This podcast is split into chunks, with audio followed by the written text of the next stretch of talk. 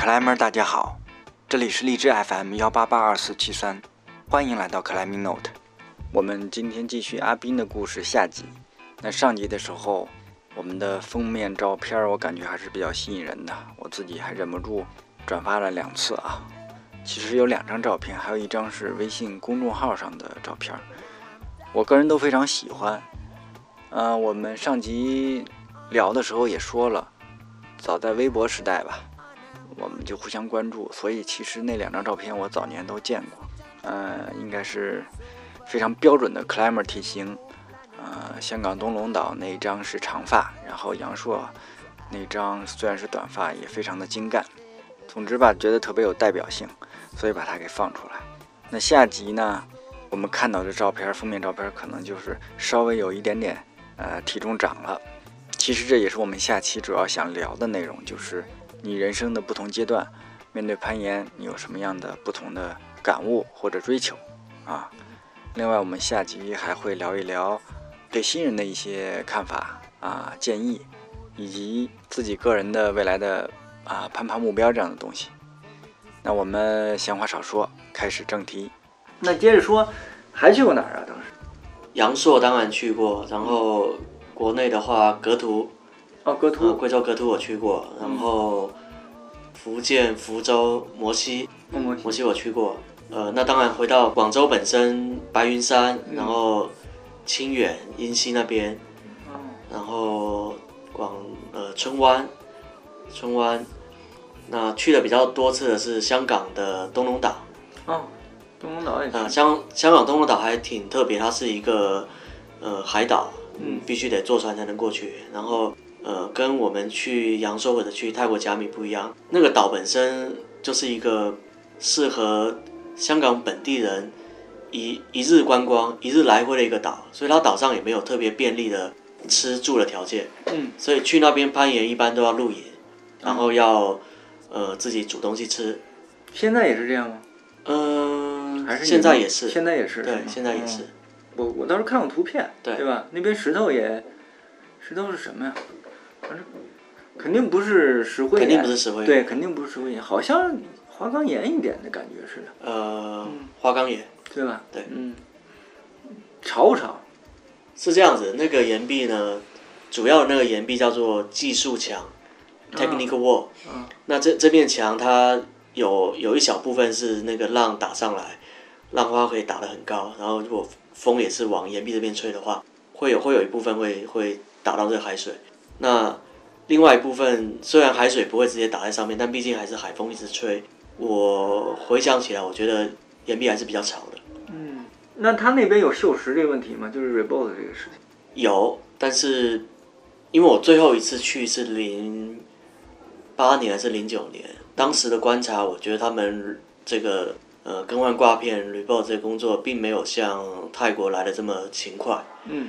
然后他也他也不是用那种钛合金的刮片，还是用了这个传统传统的刮片。嗯。但是我我我看到是有个别的路线，他们是打完以后，他在外面再去涂一些胶水，让这个金属隔绝空气。对，隔绝空气，尽量少的去接触到这个海风。没关系，这个问题回头我们交给头哥。是吧？他头不是跟那上学呢嘛？到时候我再问问他，对照一下你这，其实这一说又十年了啊。对对，也将近十年没去过那边。啊，然后呃，台湾龙洞。啊，龙洞。对，台湾台北的龙洞，然后关呃台呃阳明山附近的这个呃大炮岩、嗯热海岩啊这些都去过，然后台湾南部，台南的关子岭。然后台湾高雄的寿山的攀岩场，这些我都去过，但是呃比较密集频繁的去这一些新岩场，就是刚开始攀岩的那三四年啊，因为那时候学生嘛，学生有寒假有暑假，台湾的一些盐场，我就是寒暑假的时候回去就可以跟朋友约着顺便去，呃香港或阳朔的盐场就是呃一些小的假期，以前的这个五一十一假期比较多嘛。都可以利用这些小假期去去去拜访这些演场。那其实就你来说，你个人的偏好，你你觉得你最喜欢哪边呢？我最喜欢还是就我目前主要去过这几个地方，还是阳朔跟甲米啊，就是对，就呃，因为我一方面我本身也比较喜欢运动攀，嗯那运动攀的发源地是法国嘛，嗯那法国它也是很多石灰岩，啊，那本身运动攀就是最最适合在石灰岩上面发挥。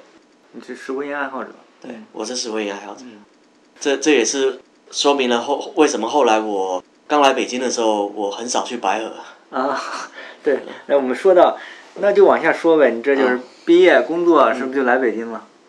对我零九年毕业，在阳朔爬了两个多月之后，就通过朋友的介绍吧，嗯通过朋友的介绍，然后因缘际会来了北京工作。嗯，啊，当时在拉斯伯提瓦的代理商拉雅户外，所以圈里，我觉得老一点人都知道，嗯，阿斌是吧？嗯对，嗯，这是业内的一个，嗯主要这牌子太响亮了，是吧？但是就我的感觉来说，你你工作了以后攀岩就少了，这个问题你分析过吗？你除了一个说花岗岩这个问题，你你对对，现在怎么样？其实都过去这么多年了，呃，如果可以二有就是如果二选一可以有有可以选的情况下，我还是会第一优先先选去石灰岩的岩场。OK，所以在这一年在白河，你好像也没有怎么特别想爬哪条线是吗？白河的并没有，嗯。但我在当然我在白河也完成过不少这个大家眼中比较经典的线，像是这个呃问柳，嗯。像是这个小怪，嗯。还有呃双生花。啊，啊，双生花，双生花、死印，嗯，基本上牛逼峡谷的五点幺二的线好像都爬的差不多了吧？嗯啊，我记得好像有一年你是挺勤快的，嗯，一阵儿一阵儿的感觉。二零一四年，啊，是一四年是吧？对，嗯，那基本上这几年是总的感觉是爬的比原来肯定是少多了，因为学生时代不一样了，对学生对时代不一样，这个事情我自己我自己的分析跟判断是，我觉得首先第一个，我我有一句这个不能叫名言吧，应该叫座座右铭，就是写在我的微博微信上面，嗯叫做有生之年好好爬岩。嗯那我觉得这个运动对于我，或者说对于很多爱好者来说，它是一个可以从事呃不能终生，呃不，不我觉得不一定终身吧，因为你可能真的到很老很老，你真的爬不动，真的没办法。但是我觉得至少到六十岁、七十岁，可能到八十岁左右，嗯都是没问题，可以可以一直持续从事下去的运动。所以开始工作了以后，其实我就攀岩这件事情，我是从来没有中断过的。那当然，你用用呃用年作为单位去看待这个事情的话，那当然每一年有一个不一样的结果。刚开始工作的头三年吧，就是呃出差也比较多，对，啊、出差也比较多，然后体重增长，一开始其实是不太适应，就是从从学校离呃从学校离开，然后进入工作岗位以后，这个体重增长一开始这个增长特别明显，然后麦当劳是麦当劳推的吗？这个跟麦当劳没有直接关系，因为你以前也吃啊，啊，呃，麦当劳我是从大概从四岁五岁我就一直开始吃，然后嗯一直到现在也也没有那可能内地的麦当劳营养更丰富呢，这个里面生长激素 含量更高一点这。个不知道啊，这个不能不能乱说。你那个体重长多少？你你方便说吗？我大学的时候体重一直比较稳定的维持在一百斤，啊，一百斤上下嗯。不超过两斤，就是嗯。九十八到一百零二斤。我来北京工作第一年就长了十五斤左右吧，嗯。第一年就长了十五斤左右，第二年再长了五斤左右吧，然后一直到最近两年都比较稳定的在一百三十斤左右。嗯。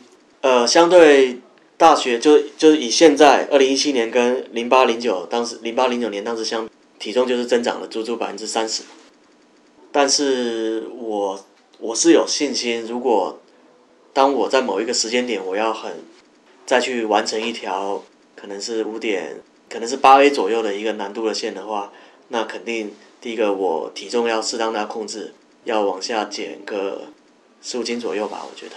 嗯嗯。那另外一方面，呃，恢复一些针对性的训练，然后把整个攀爬的次数跟频率给提升上来，这是肯定要的。嗯。这是肯定要的。那但是回到现回到目前，比如说二零一七年，现实的状况是这个呃，刚刚换了一个新的工作，对，也是比较忙，也嗯也也经常会出差。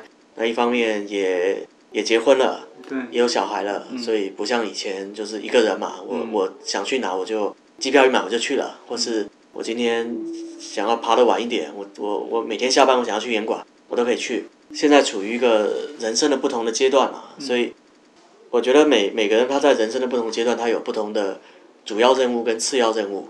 那主要任务呢，当然还是呃把工作做好，养家养小孩，对吧？把老婆给照顾好。但是攀岩是不是是不是因为这样子你就要把攀岩放弃？其实不会啊，因为因为它已经变成是一个你生活中的一个习惯，就是你总是几天几天你总要去一趟岩馆，哪怕你不爬或是爬的很少，但是你已经非常适应这个圈子，也非常跟这圈子里面的很多朋友也非常熟悉了。呃，所以比如说以我个人来讲，我觉得这个运动至少我会爬到六十岁，嗯，这是肯定的。因为我们身边其实有不少朋友，呃，我我特别同意你刚才说的，就是每个年龄阶段你的重心肯定会有所变化，对不对？不是说每个人都可以这样，对，就是以攀岩为职业是吧？拿它去谋生，不是这样的。毕竟在中国这个攀岩圈，嗯大爷只有一个嘛。嗯啊，对，大爷也不是靠攀岩为生的吧？好吗？呃大爷都不能这样，好吧？就是，就是你每个阶段大家重心可能会不一样，但是问题就在于很多我们觉得，嗯、各方面条件也非常好的，然后也真的很喜欢攀岩的朋友，可能、可能这个平衡他，他为了为了好多东西，他有有时候就放弃了这个对。这个事情了，就是，呃，当然，嗯，这个不是什么我们说指责的问一个问题，对对就是说我们这是一个个人的选择。对，肯定是一个个人的选择，呃，只是就是想听听你刚才说的这个东西，怎么样能够兼顾一点儿，或者像我我理解你刚才的意思，其实我们心态好一点儿，嗯。这个东西就是对，呃频率低一点儿，但是不要把它扔掉。是的，是这意思吧对。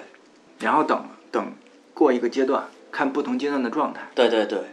对，那其实如果以呃以我来讲，我觉得我的到目前攀岩十三年，嗯。有三个阶段，就就是在学生那个时候是第一阶段嘛，零五年到零九年这是第一个阶段，然后呃工作开始工作一直到呃二零一四年，这有五年的时间，这是第二个阶段。那我觉得现在是第三个阶段，对对我来讲，我觉得现在是处在第三个阶段，会不会呃第四个阶段可以再做一些跟攀岩相关的东西？嗯啊，比如说呃，在这个业余的时间做一些攀岩教学，然后在一些呃朋友的场馆，朋友有的朋友他想建设场馆，在场馆上面呃根据我们自己对攀岩的了解，给予一些呃建设性的意见。嗯那同时也可以把自己对于攀岩的理念，对于攀岩运动的理解，去放到这个攀岩馆里面。那再问一个，其实，嗯，因为刚才你说的也是，呃，上学的时候比赛，比赛成绩还是不错的。比赛当时也是第一次参加这个全国大学生攀岩锦标赛。嗯，那时候就是是是很早，是很早就刚开始呃搞这个比赛是吗？对我参加的第一次参加是零七年，当时应该是第五届，嗯第五届，然后在四川成都，呃，碰砖，啊他们新专门为了接这个比赛，专门盖了一个岩壁，然后那时候是在甲组跟乙组的这个基础上，甲组再分为 A 组跟 B 组、b 组是针对第一次参赛的大学生，嗯那我们是第一次参赛，所以就也是可以参加这个甲组里面的 B 组。呃，其实跟我刚刚说这个情况类似嘛。那在这个同同龄人里面，我我算是爬天然岩壁的经验还是比较多的，所以有而而且我我出去爬天然岩壁，我一定会主动的用先锋的方式去爬嘛，所以所以在路线的解读，然后这个呃耐力或者说一些路线的小难点的破解上，嗯，还是有些优势的。嗯。然后最后有惊无险的获得了冠军。那时候同样比赛，你你还记得有谁吗？现在还爬的？呃，还有吗？这个广西的现在呃学校名字我忘记了，哥们在现在在广西就是呃莫双元老师。嗯。呃，莫双元老师，我们当年是他在他在地质大学嘛，他是地大的，然后我们当时同同一个组别一起参加这个比赛。缘分啊，这么多年下来啊。其实我想问这个问题在于，因为你肯定是毕业以后就呃不比赛了，这意思吧？嗯。毕业以后不不怎么比了，有一些民间的，对，有一些民间的比赛，这种交流性质的，像牛耳杯啊，像是呃以前奥莱这个周年庆的时候也会办一些交流赛啊，呃这种这种交流性质的比赛还是会参加。然后我就想知道，工作以后你对比赛现在包括民间比赛，你是怎么看的？你这个你对这个东西？民间比赛，我觉得，我觉得就是只要呃时间地点合适，我都会主动去参加。那当然参加的话，呃，他第一个他对我来说是一个开放式的东西，然后也也不一定非得要以运动员的身份参加。如果有需要的话，作为工作人员，作为裁判。或者这个定线、定线或者视线的这工作人员对我来说都 OK 的。那其实这么一一算下来也十几年了，对吧？对。整个到北京也快十年了，实际上。我到北京七年多了。对，我觉得这些年甭管是广东，还你广东你应该是比较熟一点，对吧？然后后来到北京，就是整个攀岩的人口的这个数量，嗯实际上尤其最近几年涨得也非常快。嗯。那其实。作为一个这么多年过来，然后看着，你觉得现在，呃，对新人来说，你想说点什么？对于最近或者说就是攀岩的新人来说，那第一个就是享受其中嘛。那那当然很很重要的一点是，我觉得对比我们十多年前刚接触攀岩来说，现在新人真的呃幸福太多了，因为现在有很多很棒。很优秀的场地攀岩馆，那在十多年前，不管当时在在广州、在上海、在北京这样的一线城市，据我据我所知，当时是没有很没有太好的场地，啊，就几个比较大的场地，像广州当时比较好的就是华南理工大学场地，但这个场地当时因因为一些原因，呃，荒废了好几年，啊，然后像这个北京龙潭湖。啊，龙潭湖我我只听过，只看过照片。到我来北京之后没多久，它就关了嘛。对。呃，还有比较老牌的日坛公园嘛。嗯。这个小小刘老师的日日坛公园攀岩攀岩场，然后上海上海当时也没有太多场地嘛，就是这个八八万人体育场，嗯。还有恒毅。那那在在那个时候，就十年前左右，这选择真的太少了。然后。现在现在才开始接触攀岩、了解攀岩、参与攀岩这些新朋友来说，真真的太幸福。就就就北北上广当然不用说，肯定还是还是走在这个全国的前列。然后除此之外，呃，成都、重庆、杭州这种反正大大小小这种城市，然后郑郑州河呃河南郑州、焦作、新乡。你跑的地方还真不少。对对，这些我都去过，都就是就是可能这个在放在十年前，你说有一些地方你根本无法想象它会有攀岩馆了，但是现在再来看，就是一些我们现在讲的所谓的三线甚至四线城市呢，也也陆续都有了，所以攀岩人口增长这是必然的嘛，这是一个呃鸡生蛋蛋生鸡嘛，嗯。人越来越多就会促成有越来越来越多的场馆去成立。去去建设，那有了有了新的场馆，也会吸纳更多的人来参与这个运动，所以它是一个这么样的一个正正循环的事情。这个是应该说是一个非常好的基础条件，对，对吧？那呃，对自然岩壁来说呢，你觉得现在可能有什么问题，或者说给他们一些什么建议呢？自然岩壁跟这个人工岩壁也是类似的，你你把这个时间我们再拉回十年前、十一二年前，呃，当时国内能够让就是就是开发开发度比较高、路线比较密集的自然岩壁也是非也是非常少，屈指可数啊，数得出来就那么几个，就北北京就还是白河嘛，对，然后阳朔嘛，对吧？十多年前格凸也还没开发，嗯，广然后东广州柳开了一些，对？广州广州白云山也算开的比较早的，就就就这么几个地方吧。对，在在那个时候，嗯可是到最近这几年呢，随着这个攀岩攀岩人口的增长，然后好多新的岩壁就陆续开发出来了嘛。阳嗯阳朔本身也新的岩壁也新的区域也持续开发出来，然后其实整个广西地区，你像这个柳州，然后格图那边也也是随着一些柳州你也去过了吗？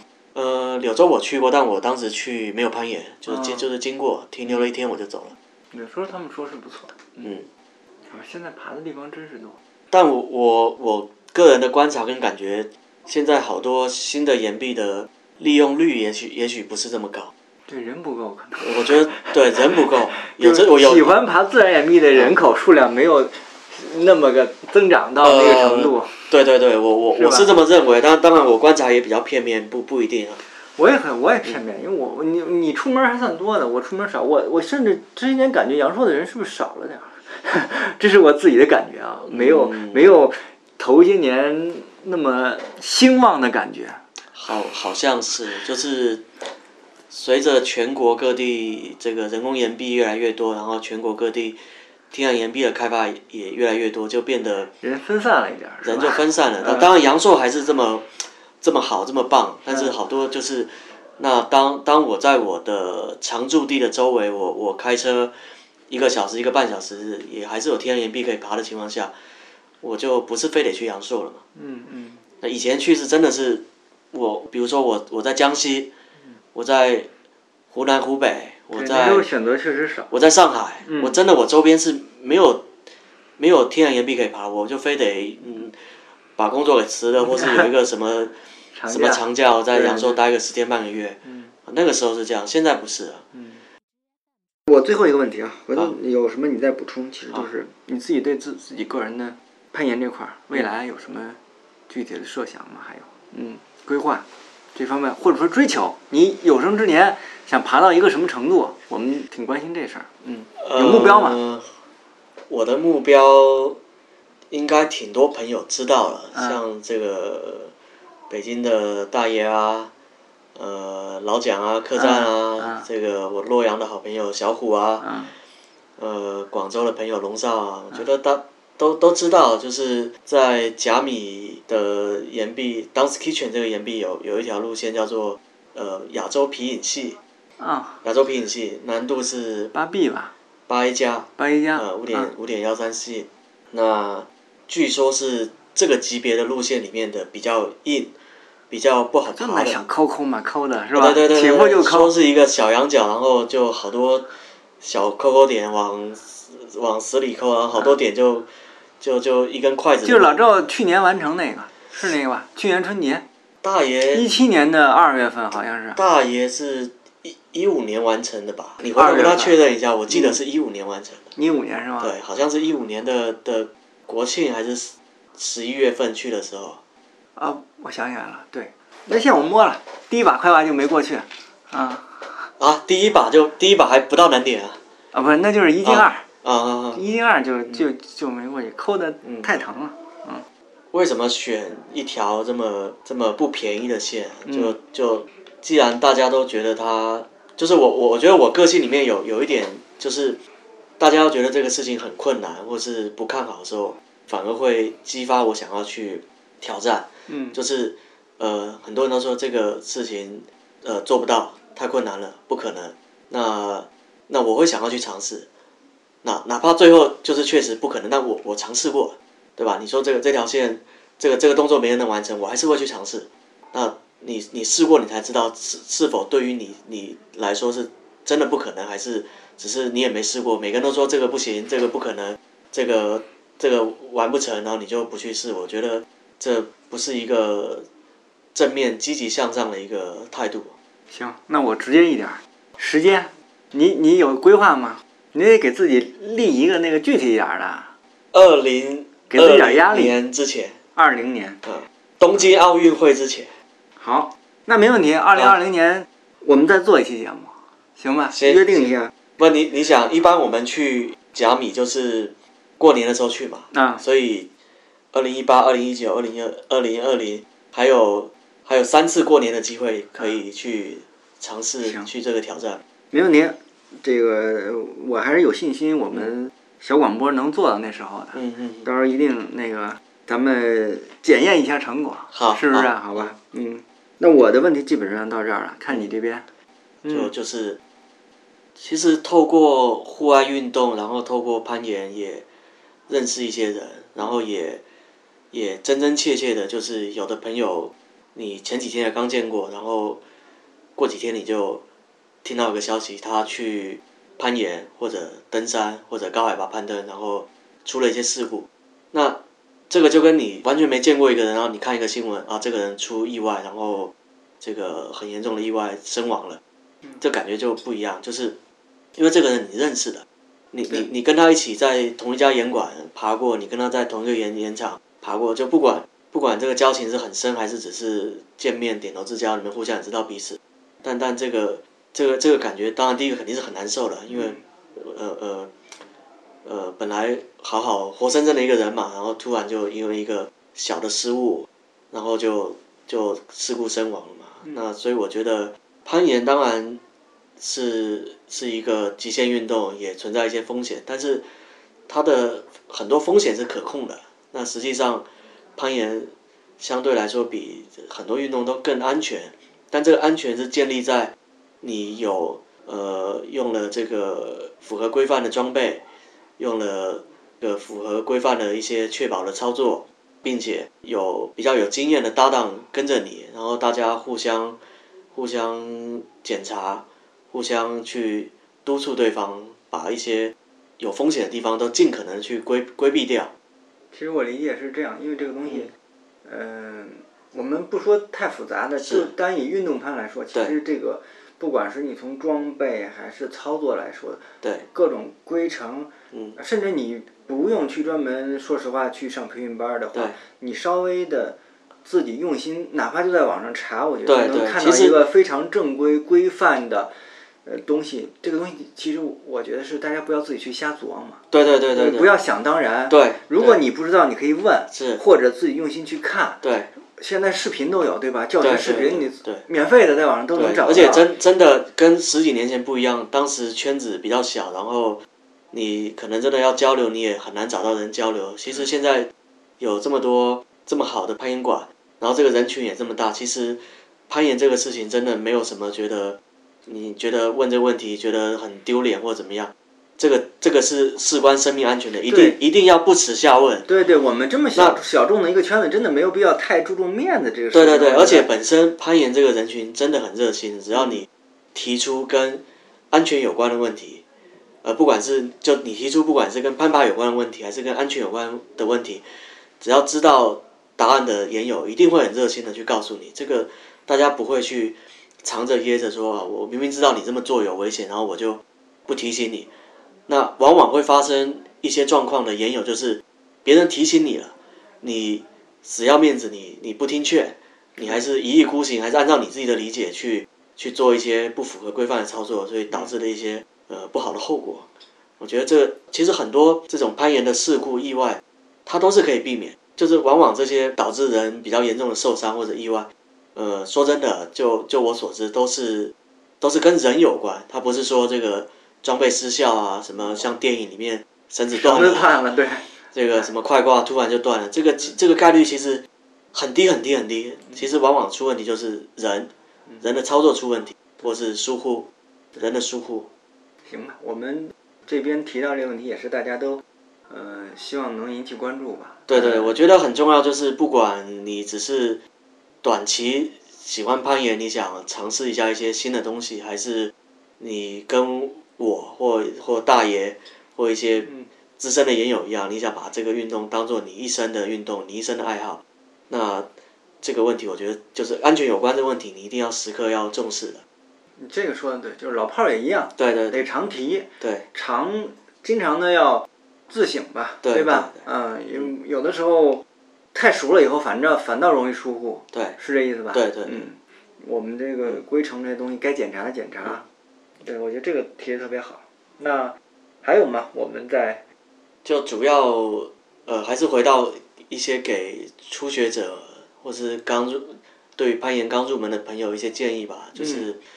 呃，攀岩的这个难度，不管是我们经常说的这个五点幺幺、五点幺二，还是我们报纸说的是什么 V 二、V 三、V 四，这个这个难度只是一个参考，就是它让你去衡量你当前大概是一个什么样水平，所以你应该爬一些什么样路线，你会觉得觉得很快乐、很舒畅。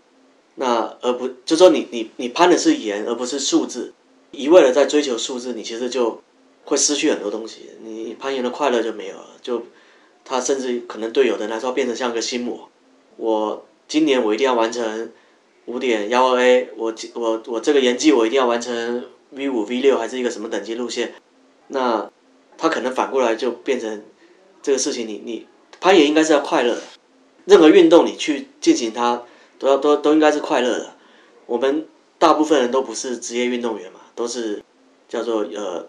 业业余 climber 嘛，或者学生 climber，那学生就把书给念好，那工作的人就不管程序员还是做什么的，你把本职的工作做好，业余的时间就有有时间就多攀岩，然后从攀岩里面去补充你的生活，呃，从里面获得快乐快感，我觉得这才是最重要的。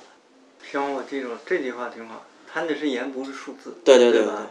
尤其是我觉得野外线路啊，对，其实更多面对的是自己。对，不是说要跟别人看别人爬了一个什么，对，跟你你你自己就是面对的是你自己，你从这条线上你获得你的快乐，对，这是比较有有意思的事情，嗯，而不是在于它是一个点九或者是一个幺三，对，是这意思，对，嗯，那好的，谢谢阿斌啊，好，我觉得今天我们聊了几个东西，其实有些东西都是在聊天的过程中我们能互相梳理一下，嗯嗯，是不是？是，有些东西。就像你说的，虽然爬了好多年，好多东西可能就是不不怎么在意，大家聊的时候就把它想起来，去去去强调一下这个事情，我觉得非常好。啊，这也是就我那上前两天我跟木江录节目，他他跟我说的，就是我觉得有一个词非常好，叫叫投射，其实就是你听了别人的故事，投射到你自己这边来，印证、自省、反省，然后去。梳理一下自己，这是一个非常好的过程。OK，那我们今天节目就到这儿。OK，好，好，谢谢阿斌。呃，然后我们二零年一个约定啊啊，OK。啊，东京奥运会之前。好，那哎，奥奥运会是七月啊，来得及，还有三，还有还有三三次机会去泰国。好，嗯，那我记住了啊，咱们咱们亚洲皮影戏约好了啊，OK，那就这样，嗯，拜拜。好，谢谢，拜拜。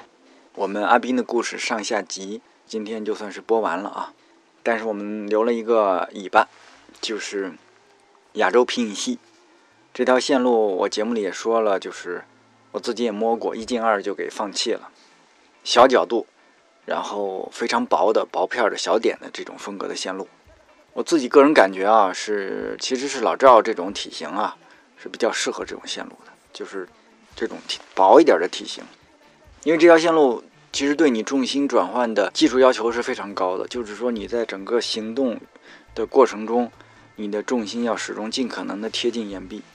如果你会出来一点点的话，你手指的压力都会非常非常大，因为它基本上也没有什么休息的地方，整个线路都是非常薄的这种小点。那其实阿斌哥选择这样一个线路作为目标，我还是挺佩服的。那我们预祝2020年之前。阿斌哥完成自己心目中的 project，对吧？还有呢，当然最重要是家庭要和睦，我们的这个宝宝健康快乐的成长，以及宝妈十月，是吧？也是要继续快乐的攀爬。OK，那我们节目的最后吧，呃，再继续重申一下，Climbing Note 啊、公众号，然后呃老聂个人微信号 Climber 老聂，呃老聂是拼音全拼，欢迎我们的听众有任何问题，大家进行互动交流。OK，本期节目到此结束，谢谢大家，拜拜。Everywhere, everywhere,